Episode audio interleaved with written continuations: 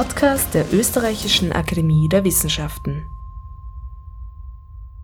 Willkommen beim Makro-Mikro-Podcast der Österreichischen Akademie der Wissenschaften. Am Mikrofon ist Julia Grillmeier. Gegen Ende des Jahres 2018, in dessen Verlauf wir zahlreicher Ereignisse in unserer Geschichte gedachten, ist es das Ende des Ersten Weltkriegs, das im Rahmen dieser Konferenz im Mittelpunkt steht. Die Ereignisse und Probleme des Kriegsjahres 1918 einerseits und seine vielfältigen und weitreichenden Folgen bis in die Gegenwart hinein andererseits. Brigitte Mazzol eröffnet die ÖRW-Konferenz Vermessung einer Zeitenschwelle, die Bedeutung des Jahres 1918 in europäischer und globaler Perspektive. Diese Ausgabe von Makromikro wird über die Konferenz berichten. Wir haben den 3. November als Beginn der Konferenz gewählt, auch wenn das aus praktischen und organisatorischen Gründen sehr ungewöhnlich ist und sehr ungünstig erscheint. Aber mit dem Waffenstillstand in der Villa Giusti bei Padua vor genau 100 Jahren am 3. November 1918 ging für uns, für Österreich, für Italien der Erste Weltkrieg zu Ende. Die Kämpfe waren beendet. Das Trümmerfeld Europa musste politisch, wirtschaftlich und sozial neu geordnet werden. Brigitte Mazzol, Professorin für österreichische Geschichte an der Universität Innsbruck und Mitglied der Österreichischen Akademie der Wissenschaften, hat die wissenschaftliche Leitung der Konferenz über das Jahr 1918 übernommen. Die Tagung ist international zusammengesetzt und mit Bedacht darauf, dass sowohl jene Länder vertreten sind, die nach dem Ersten Weltkrieg als Siegermächte galten, als auch jene, die als Verlierer gesehen wurden. Diese Zusammensetzung war uns sehr wichtig. Ging es uns doch darum, das Ende des Ersten Weltkriegs als gemeinsame europäische Erfahrung aufzuarbeiten und damit die vormaligen Barrieren zwischen den verfeindeten Nationen zu überwinden. Wir werden im Laufe dieser Makro-Mikro-Episode nochmals Gelegenheit haben, Brigitte Mazzol über die thematischen Schwerpunkte sowie die Wichtigkeit einer solchen Tagung zu hören. Außerdem darf ich Ihnen ein paar Auszüge aus den zahlreichen Vorträgen spielen. Bereits die Keynote, die die Tagung eröffnete, zeigte die Komplexität des Themas auf und dass Geschichte bzw. Geschichtswissenschaft ein lebendiges und bewegliches Feld ist. John Horn, Leiter des Center for War Studies am Trinity College in Dublin, stellte die Frage, wann war der große Krieg zu Ende? The question that I want to take up with you is when did the Great War end? Now, at one level, we know the answer, and it's an answer that will be rehearsed many times over the next week. The answer is that the First World War ended at 11 a.m. on the 11th of November 1918, when the guns fell silent on the Western Front. The Allies, Britain, France, the USA, had won, but they declined to fight on to Berlin once Germany sought an armistice, as Germany's allies had done Bulgaria, the Ottoman Empire, and Austria Hungary on their respective fronts in the preceding weeks. And as of course has already been mentioned, in the Austrian case, that armistice signed at Villa Giusti, just outside Padua, uh, was signed exactly 100 years ago today, about two hours ago, in fact. Als Ende des Ersten Weltkriegs gilt der 11. November 1918 um 11 Uhr. Als an der Westfront nicht mehr gekämpft wird und in dieser Zeitspanne zahlreiche Waffenstillstandsabkommen zur Unterzeichnung kommen, wie im Fall des schon eben erwähnten Vertrags der Villa Giusti bei Padua, der von Österreich, Ungarn und der Triple Entente, die Allianz aus Frankreich, Russland und dem Vereinigten Königreich, unterschrieben wird und die Kämpfe in Italien beendet. John Horn allerdings lud ein, diese scharfe Trennung vor und nach 1918 zu hinterfragen, in dem Sinne, dass der große Krieg im Kontext eines noch größeren Krieges zu sehen ist. The Treaty of Versailles, too tough or not tough enough, along with the problems caused by new or consolidated nation states in Eastern Europe, sowed the seeds of a future war, though of course nothing was predestined. By the light of what came after, peacemaking in 1919 was flawed, if not a failure, and this shaped the war's longer term legacy. Like I say, we know the answer, although historians argue over each element of it. But this conference, by proposing the concept of a time threshold, challenges this received wisdom about November 1918. And so, in order to take up that challenge, I would like to open our proceedings by arguing that the war did not end on the 11th of November 1918, but rather that it did so both earlier and later.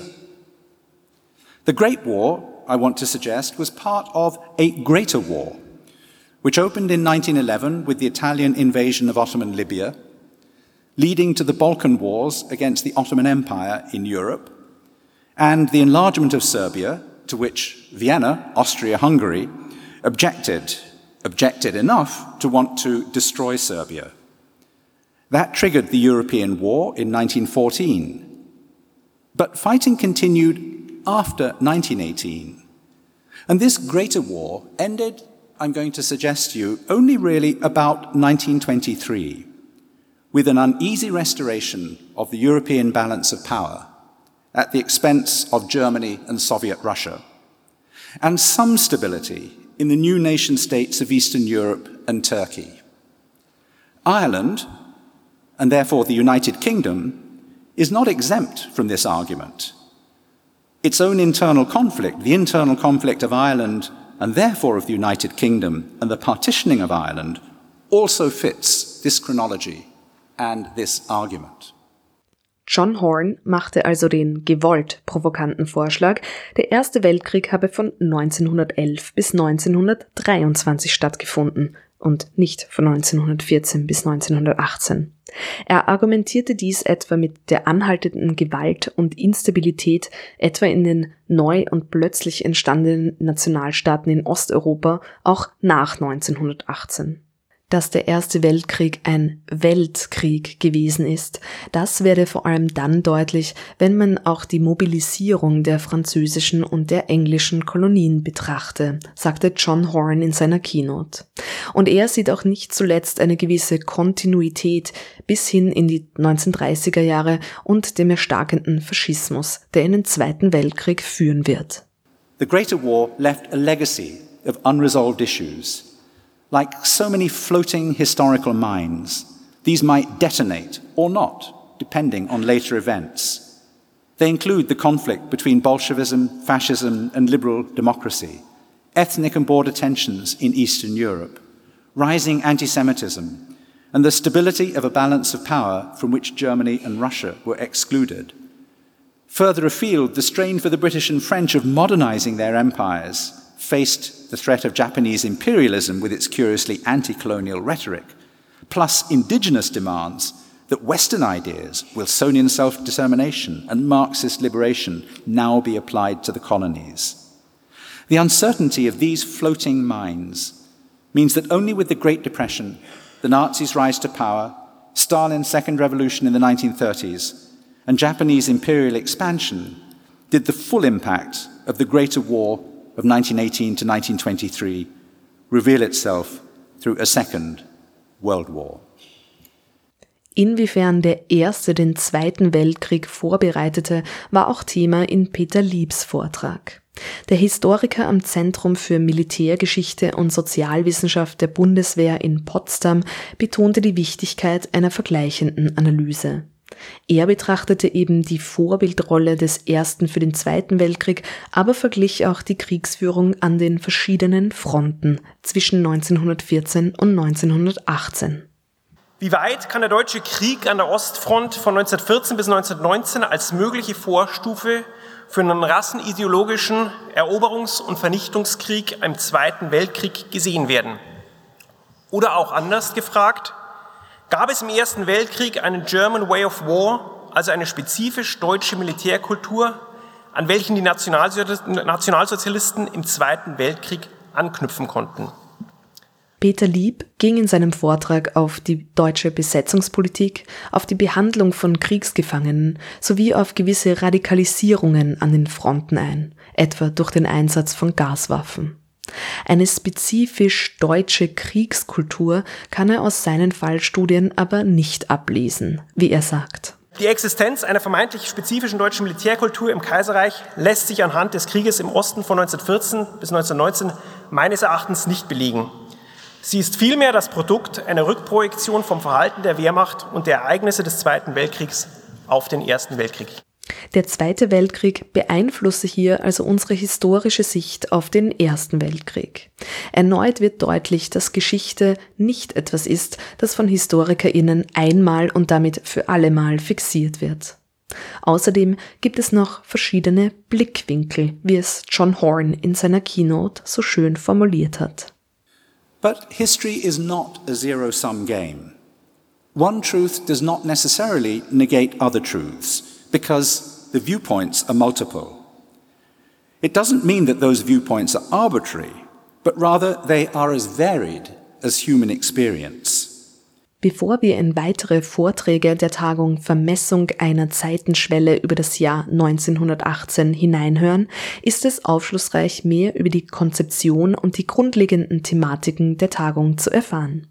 Ich durfte dazu Brigitte Mazzol, Expertin für den Ersten Weltkrieg und wissenschaftliche Leiterin der Konferenz, befragen. Sie haben diese Konferenz organisiert und auch geplant und das war ja auch eine sehr lange Erarbeitung in dieser Arbeitsgruppe. Über zwei Jahre hatten Sie gesagt bei der Eröffnung. Wie gruppiert man denn da Aspekte um rote Fäden, um so ein Epochenjahr 1918? Was hat sich denn da so für Sie als, als äh, markante Punkte ergeben?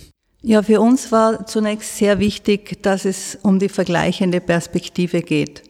Wir sind ja jetzt erst in der Lage, nach 100 Jahren in einer gemeinsamen wissenschaftlichen Sprache diese Erfahrung des Ersten Weltkriegs und des Endes des Ersten Weltkriegs als eine äh, europäische zu erleben und eben auch zu beschreiben jenseits dieser nationalstaatlichen Grenzen, mit denen noch bis in die 50er, 60er Jahre hinein mit den Kampfbegriffen der damaligen Feinde operiert wurde. Also man kann das sehr schön sehen. Die Historiker haben sich im Grunde noch nicht emanzipiert von ihrer eigenen nationalen traumatisierten Geschichte. Und deswegen war uns diese europäische vergleichende Perspektive so wichtig. Im Übrigen nicht nur europäisch, es reichte auch über Europa hinaus, weil man die gesamte Kolonienproblematik mitdenken muss und und mitsehen sollte. Und in der Schlussveranstaltung wird sogar auf China auch eingegangen. Also wir bemühen uns auch um eine globale Perspektive, denn es war natürlich ein Weltkrieg und der war nicht allein auf Europa beschränkt. Und die Arbeitsgruppe hat tatsächlich seit zwei Jahren sich regelmäßig getroffen und wir haben zunächst thematisch den Rahmen abgesteckt. Das war uns sehr wichtig, im Vorfeld zu definieren, welche Bereiche wir abdecken wollen. Und da stand zunächst im Vordergrund, dass wir das Jahr 1918 als solches sehen wollten. Gleichzeitig war allen klar, wir können es nicht auf das Jahr 1918 beschränken. Aber eine Sektion sollte diesem Epochenjahr wirklich gewidmet werden. Und zwar der Frage, wie schaut es auf den Schlachtfeldern aus? Also wie ist es in der militärgeschichtlichen Seite zu sehen? Und auf der anderen Seite, wie schaut es im Hinterland aus? Also wie ist die Situation der Zivilbevölkerung auch wieder auf dieses Jahr 1918 bezogen? Auf die Situation der Zivilbevölkerung fokussierte etwa der Vortrag von Pierre Pursägel, Professor für moderne kontinentaleuropäische Geschichte an der Universität Warwick. Er sprach über den Wiederaufbau der kriegsbeschädigten Gebiete in Frankreich und in Belgien. Die Projekte der Stadtplaner und Reformer, die nach 1918 versuchten, hier ihre Agenda durchzusetzen, scheiterten.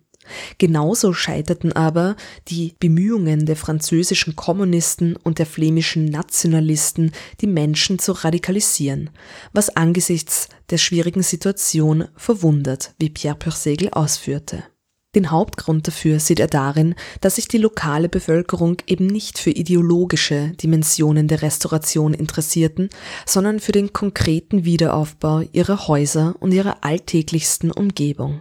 Now, urban planners and reformers invested themselves in the process of reconstruction from the very beginning of the war, initiated a number of uh, interesting, interesting projects, exhibitions, and what is nonetheless quite interesting is for all their investment, for all the resources and, and political connections they could mobilize in service of this, by 1921, 1922, including in France, when these people played an important role, they effectively acknowledged that they had failed. They had failed to, uh, to, to shape the reconstruction as they wanted uh, to. The other important aspect is there was a great deal of grievances at the pace and nature of reconstruction, a great deal of tensions um, between the local populations and local and national authorities. This matters because it is at the time, and military and police reports uh, illustrate this very clearly, there's a great deal of fear, not simply uh, prompted, of course, by Bolshevism, but also by the fact that there are a lot of weapons available to these, to these uh, populations in both France and Belgium. So there is a clear fear about, uh, about revolution, a clear fear about the potential radicalization of some of those grievances. What's interesting, however, to me, for all the good reasons that those people had potentially to become radicalized, they did not do so, despite the best efforts of French communists or despite the French effort of Flemish nationalists, um, for instance. Now, there's a range of reasons for this, not least the, the, continuing legitimacy of the French Third Republic and the Belgian monarchy. But what I'm trying to argue as well is that one, one of the reasons why they did not radicalize is also one of the reasons why experts failed to shape the reconstruction. And I think it's in large part because what mattered to those local population were not the ideological dimensions, not necessarily the new vision of societies that Reconstruction was meant to, uh, to implement, but the restoration of the very domestic aspect of. Auch der Vortrag von Agnes Ponjani von der Corvinus-Universität in Budapest machte die Situation nach 1918 ein Stück weit fassbarer. Sie sprach über das wirtschaftliche Erbe des Ersten Weltkriegs und auch sie betonte, dass dieses bis lange nach 1918 in den Zweiten Weltkrieg hinein spürbar bleibt. The economic legacy of the Great War is part of our everyday life, even today. The war brought about fundamental changes that survived the armistice and transformed the following decades. Europe emerged from the First World War economically and politically weakened. Millions had died, others had survived permanently disabled or traumatized. The war had also caused unprecedented material destruction. The Great War left a massive economic legacy. It constituted a, a major rupture for the economies of Europe in several respects. It marked the end of almost a century of uninterrupted, peaceful economic growth. In the interwar period, Europe's economy was in recession for 14 years. The period between 1914 and 1945 was marked by deglobalization and depression. It became a second 30 years war for Europe, after which it would never regain its previous preeminence in world affairs. The roots of interwar economic debacle and therefore of the Second World War can largely be traced back to the many national and international dislocations caused by the war of 1914-1918. Ein zweiter wichtiger Punkt war das, was man so normalerweise ohnehin mit dem Weltkrieg assoziiert, der Zerfall der großen Imperien. Wir hören nochmal Brigitte Mazzol, wissenschaftliche Leiterin der Konferenz Vermessung einer Zeitenschwelle. Der Sturz der Monarchien, also das russische Reich bricht zusammen, das osmanische Reich bricht zusammen, nicht zuletzt Österreich-Ungarn bricht zusammen und es entstehen neue Nationalstaaten auf der, als, als Erbe dieser zusammengebrochenen Imperien. Also das war ein wesentlicher Punkt, der eben unmittelbar mit den Folgen dieser Niederlage oder dieses Sieges, je nachdem, aus welcher Perspektive man sieht. Auf diese großen Umbrüche, die mit dem Untergang der großen Imperien verbunden sind, konzentrierte sich Arnold Suppern, Historiker, Osteuropa-Spezialist und Mitglied der Österreichischen Akademie der Wissenschaften. Er war ebenso an der Gestaltung der Konferenz maßgeblich beteiligt. Im Interview mit Makro Mikro betonte er die Wichtigkeit, die Ereignisse des Jahres 1918 in einem größeren zeitlichen Kontext zu betrachten. Aber er wies auch nachdrücklich auf den radikalen Bruch hin, der genau 1918 die politischen Systeme sowie die Landkarte durchzieht. In Europa und weit darüber hinaus. Ja, wie jetzt auch schon anklingt und auch in den bisherigen Vorträgen deutlich war, wird natürlich nicht nur Entwicklungen genau 1918 untersucht, sondern es wird sehr weit nach vorgeblickt teilweise, aber auch was nach 1918 sich zugetragen hat und inwiefern, äh, wie auch in der Keynote von John Horn angesprochen, man das wirklich als Kriegsende bezeichnen kann. Wie war denn das ähm, so in der, auch der wissenschaftlichen Konstitution dieser Konferenz? Wie produktiv ist denn da die, wirklich sich an diesem Epochenjahr, an dieser Jahreszahl äh, das festzumachen? Ja, um das äh, ging es uns äh, auch in der, in der Vorbereitung, dass wir das Jahr 1918 jetzt äh, ähm, wirklich als äh, Epochenschwelle, als große Zeitenschwelle auch darstellen. Und das kann man natürlich jetzt nicht nur punktuell, wenn man äh, auf äh, zehn Monate oder zwölf Monate äh, im Jahre 1918 sieht, äh, sondern sich wirklich überlegt, was ist hier alles zu Ende gegangen und was hat neu begonnen, beziehungsweise auch, was ist in irgendeiner Form doch weitergegangen. Äh, da müssen wir uns einige Dinge ganz klar vor Augen halten. Es ist vor allem in Mittelost-, Südosteuropa und im Nahen Osten äh, sind äh, Jahrhunderte letzten Endes zu Ende gegangen mit dem Untergang von vier großen Imperien, dem russischen, dem österreichisch-ungarischen, dem osmanischen und letzten Endes auch dem deutschen. Die Weimarer Republik war dann kein Imperium mehr. Und mit, mit den Imperien eben auch die Träger äh, dieser Imperien, also beginnen mit den Dynastien. Ja, diese vier Dynastien haben seit Jahrhunderten regiert, drei, vier, fünf, sechs Jahrhunderte die Habsburger. Und die sind jetzt weg. Die sind äh, innerhalb weniger Wochen weg. Die äh, Romanows schon etwas früher. Die sind ja schon im äh, Juli 18 umgebracht worden, sogar von den Bolschewiki. Das heißt, das bisherige monarchische Prinzip, Kaiser, König von Gottes Gnaden etc., war zu Ende. Jetzt kommt das Prinzip der Volkssouveränität. Das ist noch viel zu wenig überlegt worden. Was hat das eigentlich jetzt für die Leute? Es gibt keinen Kaiser mehr und es gibt keinen König mehr in den meisten Ländern. 1918 ein totaler Bruch. Derselbe Bruch ist, wenn man auf die Landkarte sieht. Die europäische Landkarte von 1913 sieht ganz anders aus als die europäische Landkarte von 1923.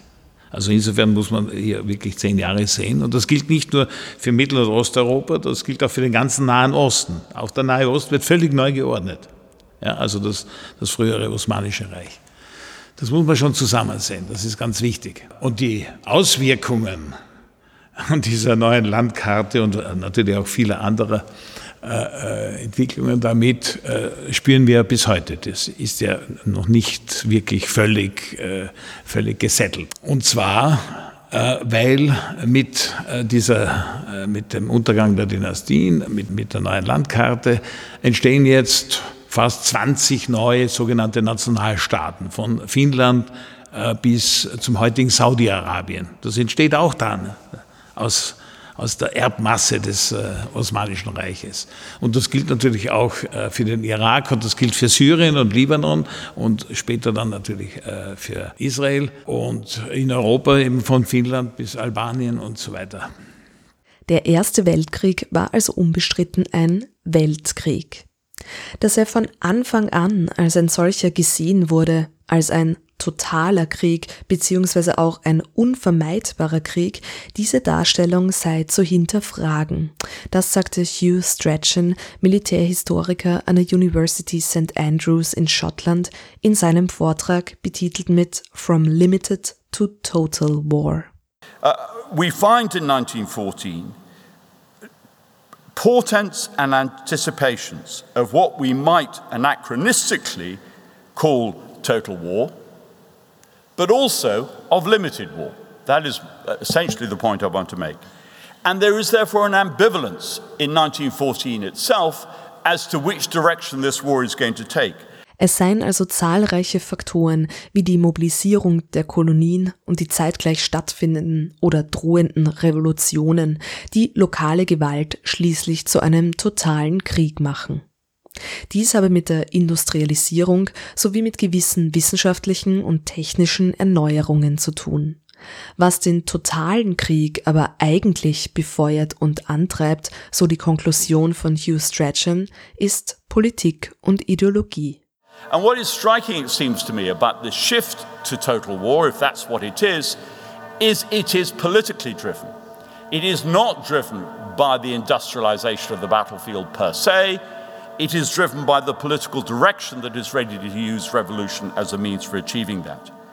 Uh, and when Daudet writes La Guerre Totale in 1918, he picks up on an old vocabulary, the vocabulary of 1792, the vocabulary of the revolution, which has been there in French political thought and in Clemenceau's thinking right through the war.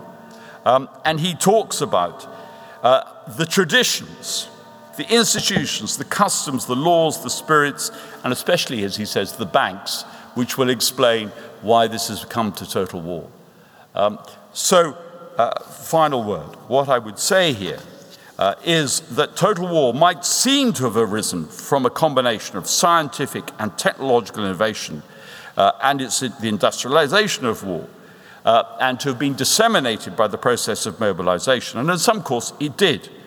But what actually drives total war is largely political and ideological. Neben dem Fokus auf das Jahr 1918 selbst und den Umbrüchen der politischen Systeme waren die Friedensverträge ein weiterer wichtiger Schwerpunkt der Konferenz, wie Brigitte Mazzol im Interview mit Makromikro zusammenfasst. Das dritte war dann ein Fokus auf den Friedensverträgen dass wir schauen, wie ist man denn äh, am Ende dann damit umgegangen. Dass dieser Friede kein sehr glücklicher Friede war, ist ja mittlerweile bekannt. Trotzdem wurden einfach eine Reihe von rechtlichen Schritten gesetzt. Unter anderem ist ja der Völkerbund auch äh, daraus hervorgegangen. Und man kann den äh, Peacemakern nicht vorwerfen, dass sie sich nicht Gedanken gemacht hätten darüber, wie das nun tatsächlich weitergehen soll mit diesem Drüberfeld Europa und darüber hinaus. Und eben auch die Frage, was soll das neue geltige Völkerrecht sein, etc. Also Recht und Macht ist also auch in dieser Sektion ein wichtiger Punkt. Dann ging es uns als vierte Sektion um die sogenannten traumatisierten Gesellschaften, denn äh, tatsächlich hat dieser Krieg überall in Europa ein Trauma hinterlassen, das eigentlich zu wenig äh, psychologisch aufbearbeitet wurde. Das ist auch äh, eine bekannte Tatsache. Und äh, hier vor allem auch zu sehen, was geschieht jetzt mit dieser Bevölkerung nach dem Desaster von 1914 bis 18 und wie kommt es dann, also hier reicht die Zeit dann bis in die 30er Jahre hinein, wie kommt es dann zu dieser neuen Welle von äh, Radikalisierungen. Einerseits haben wir die, demokratisch, die demokratischen Bewegungen, also entstehen äh, neue demokratische Gesellschaften. Andererseits erleben wir mit den Faschismen äh, eine neue Welle der Militarisierung.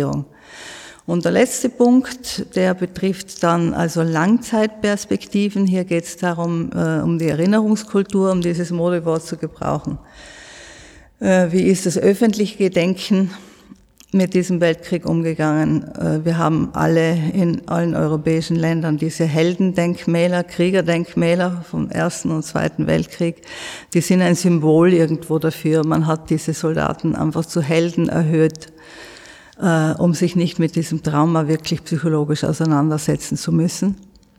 Und äh, wie waren die privaten Erinnerungen? Es ist ja so, dass kaum eine Familie äh, nicht betroffen gewesen ist. Und hier gibt es doch auch äh, interessante persönliche Schicksale, die wir eben auch in den Fokus nehmen wollten.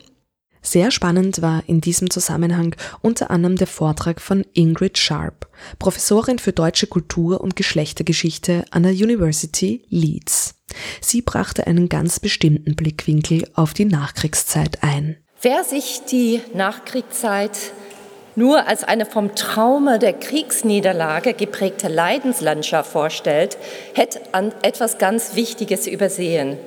Die revolutionären Umbrüche, die in vielen Ländern das Kriegsende prägten, brachten mit sich nämlich eine Pluralität der Lebensentwürfe und einen Optimismus, dass sich wirklich etwas Fundamentales ändern ließe. Sehr oft würde diese Perspektive verstellt, indem man bereits auf die Vorboten des Zweiten Weltkriegs fokussiert.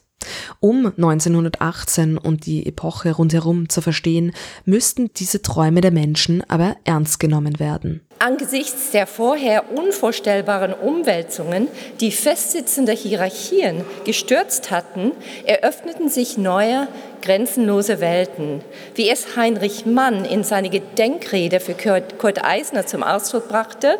Die Hunderttage der Regierung Eisner haben mehr Ideen, mehr Freuden der Vernunft, mehr Belebung der Geister gebracht als die 50 Jahre vorher. Um diese Epoche zu verstehen, müssen wir also die Offenheit des Ausgangs sowie die Träume, die die Aktivistinnen der Zeit motivierten, ernst nehmen.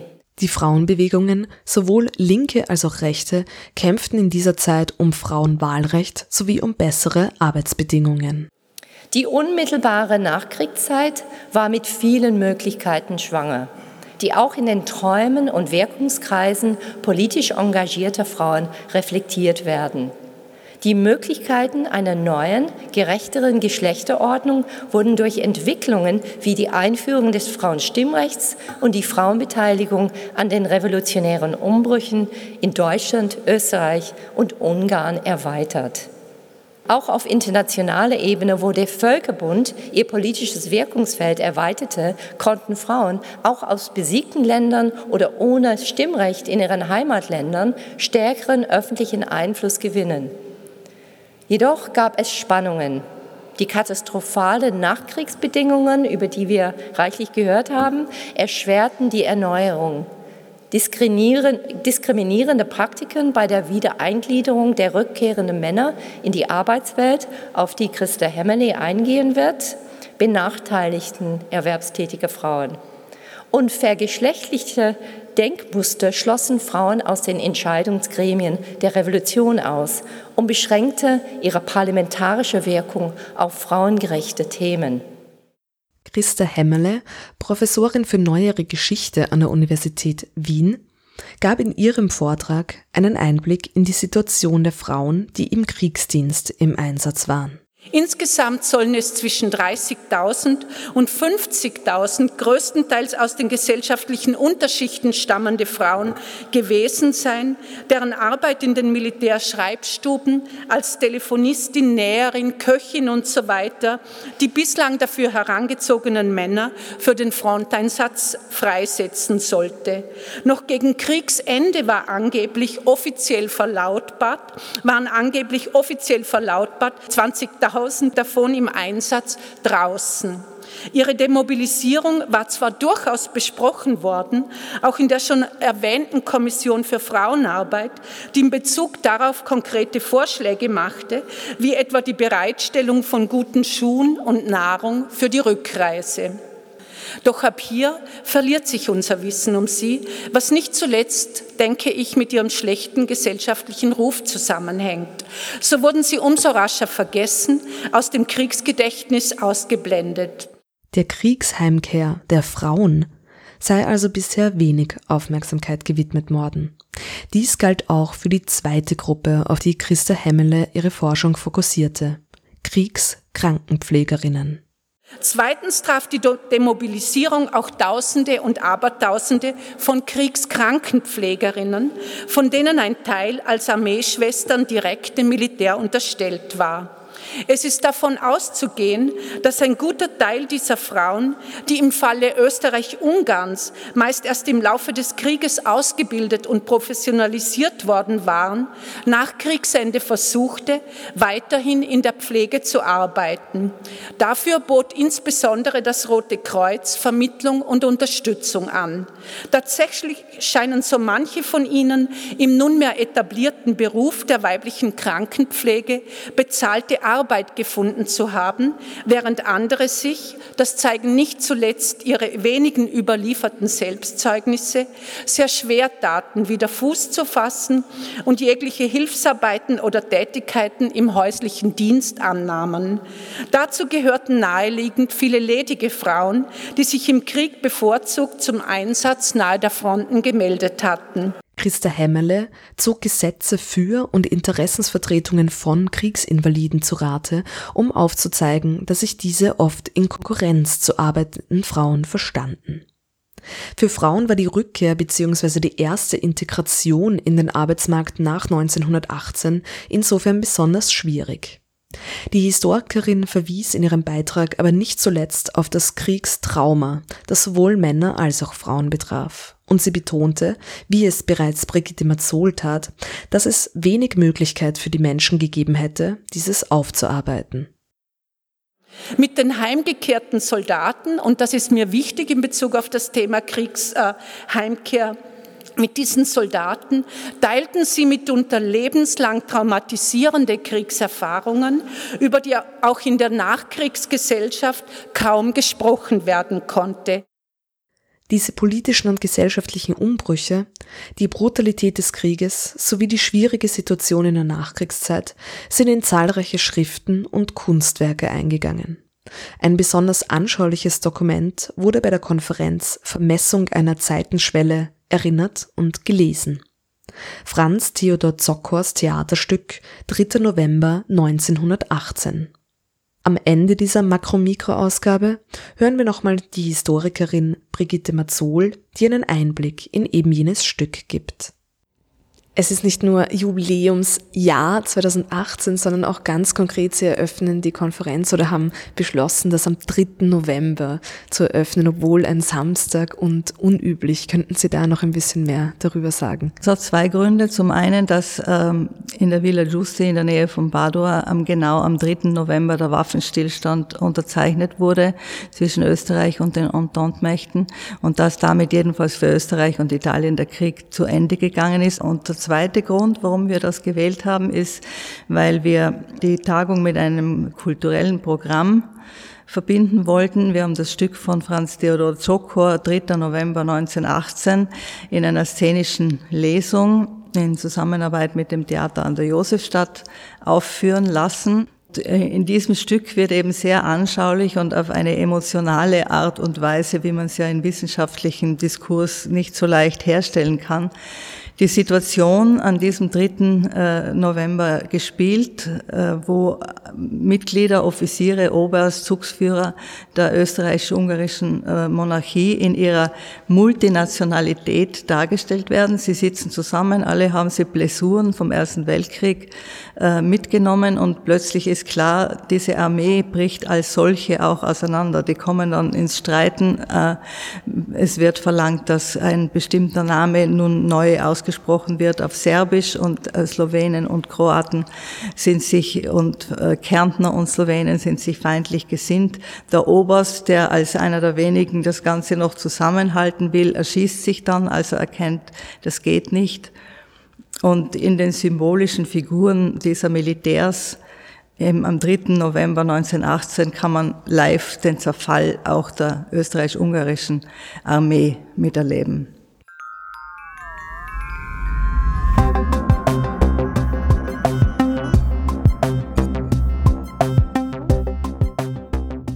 Das war Makro Mikro Podcast der Österreichischen Akademie der Wissenschaften über die Konferenz Vermessung einer Zeitenschwelle. Die Bedeutung des Jahres 1918 in europäischer und globaler Perspektive.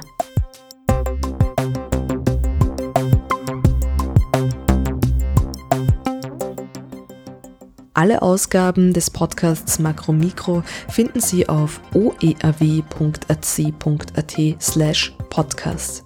Wir freuen uns über Ihre Nachricht, über Feedback und Vorschläge auf podcast.oerw.ac.at.